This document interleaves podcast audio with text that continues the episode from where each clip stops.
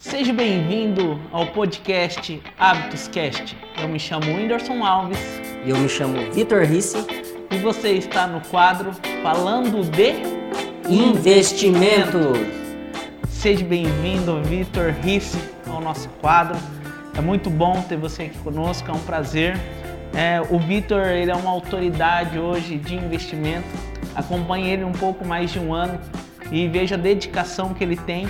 E nós convidamos ele, estamos muito felizes porque tenho certeza que ele vai trazer muitas informações e um conhecimento riquíssimo para todos vocês. Vitor, seja bem-vindo. Obrigado, Whindersson, pelo convite. Espero ajudar vocês, né, é, que falo como um todo, para saírem da poupança e começarem a investir. Que legal. E já vamos começar falando então sobre o, o que é investimento, Vitor. Investimento, para mim, Whindersson, seria deixar de fazer é, hoje para colher os frutos amanhã. Né? Investimento é você ter a sua estabilidade financeira, né? a sua liberdade financeira, tá? Para a gente não depender do governo, certo? Para a gente não depender da aposentadoria do governo, e sim dos nossos investimentos. E legal, isso falando de um governo onde a previdência está tudo abalado, onde não tem uma consistência e não sabemos quem vai se aposentar daqui uns 20 anos, né, Vitor? Exatamente, Whindersson. É, a gente ficar dependendo do governo, infelizmente, é, nos prova o tanto o quanto estamos ultrapassados, né? Não vamos depender apenas do governo, né? Porque mais para frente esse governo que hoje, né, é, trabalha dessa forma, mais para frente ele pode tirar vários benefícios que já têm sido tirados aos poucos. É isso aí mesmo. E no que investir? Só que muitas pessoas têm um ponto de interrogação, Vitor. O que é bolsa de valores? É, muitos falam assim, aquilo que passa no Jornal Nacional, no final, antigamente passava bastante, que o pessoal ficava com o telefone na orelha, falando uma loucura. E, e o que é a bolsa de valores? Você consegue esclarecer isso para nós? É, de uma maneira simplificada, Whindersson, a bolsa de valores, né, é onde nós fazemos as transações, né, de ações, fundos imobiliários, é compra e vendas de ativos. É como se você for colocar como exemplo, é como se fosse um sacolão, né? Pessoas querendo comprar frutas e pessoas querendo vender frutas, né? De uma maneira simplificada é isso, Whindersson. Entendi. E a bolsa de valores, eu tenho que estar em um espaço para fazer esse investimento? Eu tenho que ir até lá? Como que funciona isso? É, antigamente funcionava daquela maneira que você explicou, né? Todos aqueles correntistas no telefone vendendo e comprando ações, aquela, aquele estresse danado, né? Hoje em dia não, todos conseguem fazer pelo celular, né? Via home broker, via bancos, então você consegue fazer de uma maneira muito mais fácil, tá? Que você consegue apenas pelo acesso à internet. Entendi. E qual seria o primeiro passo, Vitor, para se entrar na bolsa de valores, para entrar nesse mercado? Qual, o que, que você indica? É, primeiramente, Whindersson, antes de entrar né, na, na tão sonhada bolsa de valores, né, você precisa ter essa reserva de emergência que a gente fala, né? Essa reserva de emergência seria como você é, bancar, por exemplo, seus custos médios, né, de é, aluguel, telefone, luz, por no mínimo seis meses. Devido à crise que estamos vivendo do coronavírus, né, especialistas hoje falam até 12 meses, né, para depois ter essa reserva de emergência primeiro, para depois a gente pensar em investir. Entendo, que legal, Vitor. E hoje nós temos muitos investidores.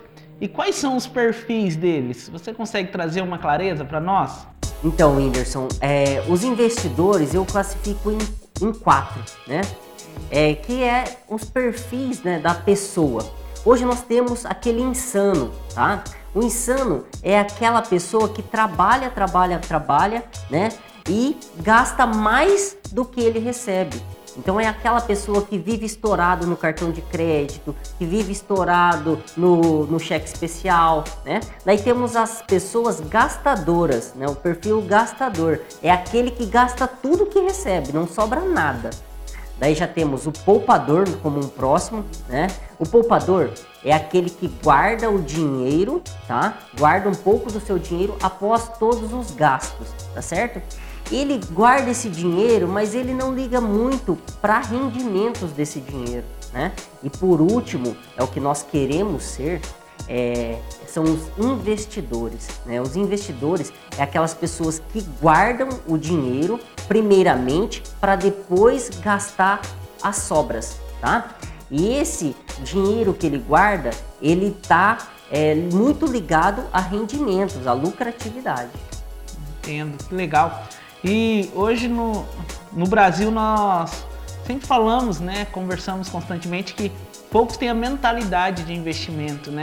E qual que é a porcentagem de investidores que hoje estão na bolsa comparando com os outros países? Você tem esses números? Então, Whindersson, hoje para a gente ter uma ideia, né, é, somente 1% é, de investidores que, tem, que temos aqui no Brasil. Se nós formos comparar com os Estados Unidos, por exemplo, 54% das pessoas investem na bolsa, tá? Então, assim, a, é muito, a disparidade é muito grande, né? Hoje, para ter ideia, hoje no Brasil aqui somos em torno de 230 a 250 milhões de pessoas. Hoje temos mais ou menos até o mês de junho agora de 2020, nós temos 2,5 milhões de CPFs na bolsa. Então isso equivale a 1% apenas. Olha o tanto de mercado que temos para crescer dentro desse, dessa área, desse setor né? Então é muito grande e por isso que hoje nós vemos isso crescer muito, né? Então assim nós temos hoje é, pessoas que são referências, né? Como o Thiago Negro, o Thiago Reis, né? É, Breno Perrucho, é, Favelado Investidor, Tio Uli. Então são pessoas assim que hoje são trabalham muito bem essa questão, né? E hoje temos também a XP Investimentos, né, que hoje está listada é, na Nasdaq, né, na Bolsa de Valores de Nova York. Eles começaram a fazer todo esse progresso aqui no Brasil. Que legal. E o Brasil está crescendo muito nesse, nessa questão de investimento. Eu acredito que essa nova geração que está surgindo está vindo com essa mentalidade, né? Até mesmo quando você falou dos perfis ali, nós Percebemos que aqueles poupa, poupadores são os antigos, né? Muitos. A cultura que o pai estabeleceu, falar, ó, você tem que poupar, você não pode gastar. Só que ele tem um dinheiro ali que não está rendendo nada para ele. Só que ele tem muito medo de investir porque não sabe para onde vai o dinheiro, né? Ele acha que tá na poupança, o dinheiro está guardado lá no banco. Só que não é a realidade, né? Nós sabemos muito bem. Para quem ainda não poupa, para quem ainda não investe, qual o conselho, qual o primeiro passo que você indica, Vitor? É, hoje o primeiro passo para quem quer investir, para quem quer poupar, né, Whindersson, é, nós vemos em dois livros principais, né? Então temos hoje Os Segredos da Mente Milionária e O Homem Mais Rico da Babilônia, que ele fala, não importa o quanto você ganha, mas sim o quanto você poupa, né? Então assim, independente de você ganhar 10 mil ou mil reais por mês, o importante é o que você poupa. Então, assim, nos livros falam que o ideal seria guardar no mínimo 10% do, do seu faturamento, né, do seu rendimento. Né? Então, falando, já que você comentou a respeito de poupança, né, que hoje não está rendendo nada, né, Whindersson? Para vocês é, terem ideia, é, hoje a poupança ela está rendendo 70% da taxa Selic. Né? O que, que seria taxa Selic? É a taxa de juros que comanda o Brasil tá? Então, hoje a taxa Selic está em 2,25% ao ano, né? No início do ano, no final de 2019, estava 4,5%, né? Então, hoje, dia 17 de junho, onde foi estabelecida a redução da taxa Selic, a última, né? Então, está em 2,25%. Então, se a taxa Selic hoje rende 2,25% e a poupança hoje rende 70% da taxa Selic, vai dar aproximadamente 1,57% ao ano. Né? Então, é, quer dizer que você está perdendo dinheiro quem deixa dinheiro na poupança. Né? Porque hoje a inflação, em média, está girando em torno de 1,6% a 1,7% no ano. Né? A prospecção para final de 2020. Então, isso que o brasileiro tem que entender. Né? Hoje nós temos é, dinheiro na poupança mais de 795 bilhões né, de reais na poupança. Então, nós temos que tirar essa mentalidade né, desse povo brasileiro. E, e, na verdade até uma questão de segurança eles deixam na poupança, né? Qual que é a chance de perder esse dinheiro na bolsa de valores e da poupança? Qual que é o risco? O que, que é essa questão de risco? Que sempre falam, oh, investimento de risco, um investimento seguro. Muitos acreditam que a poupança é seguro. O que, que você me fala sobre isso, Vitor? Então, a, a, é que assim, é uma coisa que vem da crença do brasileiro, né? A poupança. Né? Meu pai mesmo ainda investe na poupança. Né? Né? Exatamente, ele acredita que é, que é investimento a poupança, uhum. tá? Então, assim, hoje, lógico que existem riscos, tá? Existem riscos hoje na Bolsa de Valores, né? Porque é um investimento, é, vamos dizer, de risco. Mas, lógico que você sabendo ponderar, né, você conhecendo, você estudando a respeito das situações e dos, das coisas que podem acontecer, isso com certeza você vai diminuir cada vez mais o seu risco. Né? Então, assim, não você, você não vai investir no que você não conhece, né? no que você não, nunca estudou. Então, procure primeiro saber o que você vai investir para depois sim aí você determinar essa taxa de risco-retorno. Entende? E, e, falando de investimento, é, quais são os investimentos disponíveis hoje, né? É, destes, qual que é o menos arriscado, qual que é o mais arriscado? Tá, é, nós temos dois tipos hoje de, de investimentos, né? Temos a renda fixa e a renda variável. Né? A renda fixa é muito mais segura, vamos dizer assim. Né? A renda variável, como o próprio nome já diz, ela pode oscilar um pouco. Tá? Na renda fixa, por exemplo, Whindersson, é, nós temos é, o Tesouro Selic, né? que ela é atrelada à taxa Selic, certo? Temos os tesouros IPCA. O IPCA é o índice de preço ao consumidor amplo, né? Então é como se fosse uma inflação ali, tá? Daí temos os tesouros prefixados, né? Daí temos aquelas famosas é, é, investimentos de banco, que é o CDB, né? que é o Certificado de Depósito Bancário, as LC, que é letras de câmbio. Então, nessa situação, você empresta dinheiro para o banco, né? E o banco faz esse empréstimo para outras pessoas. Né? Já no Tesouro Selic, no Tesouro IPCA, né, nós, nós emprestamos dinheiro para o governo, tá certo? Daí também tem, dentro disso tem a LCI, que é, a, que é as letras de crédito imobiliário, temos as LCA, que é a letra de letras de crédito é, de agronegócio, né? Então, dentro desses rendimentos é, fixos, temos alguns desses, né? Que eu, poupança mesmo, eu nem, nem chamo de investimento, é. tá? Nem entra nesse assunto. uh, que bom, que bom, Vitor. E qual é o melhor momento, né, para começar a investir?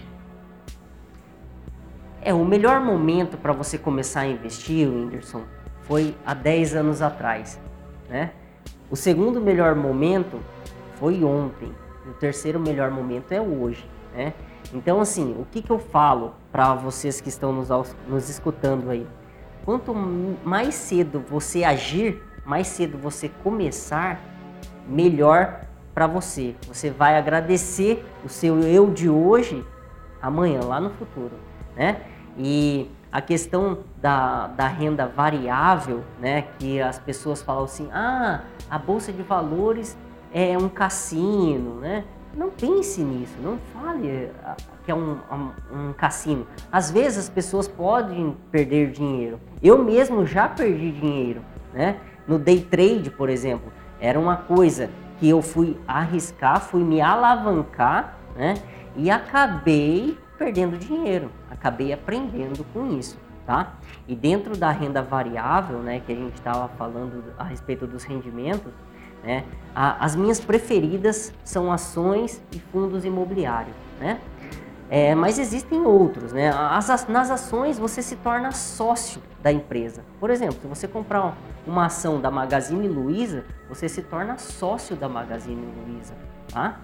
Fundos imobiliários, por exemplo, é como se tivesse algum gestor desse fundo, por exemplo, e daí esse fundo compra, por exemplo, três, quatro shoppings, tá? E você compra cotas desses fundos imobiliários, tá?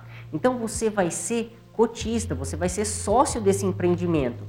O bom dos fundos imobiliários é que você vai receber todos os meses, como se fosse um aluguel, né? Se fosse para comparar, os fundos imobiliários é como se fosse um imóvel, por exemplo, né? Se você fosse comparar os fundos imobiliários com um imóvel, né? O imóvel, você, por exemplo, vamos dizer que você tenha 200 mil reais num imóvel investido. Você não pode vender um pedacinho dele, por exemplo, se você estiver precisando de 20 mil reais. Você tem que vender ele como um todo, né? Você tem que pagar imposto de renda, né, sobre a venda, o imposto, o lucro sobre a venda, né? Já os fundos imobiliários não. Né? Os fundos imobiliários eles pagam você rendimentos mensais, né? Que é os dividendos, tá certo? Esses são os dois preferidos meu.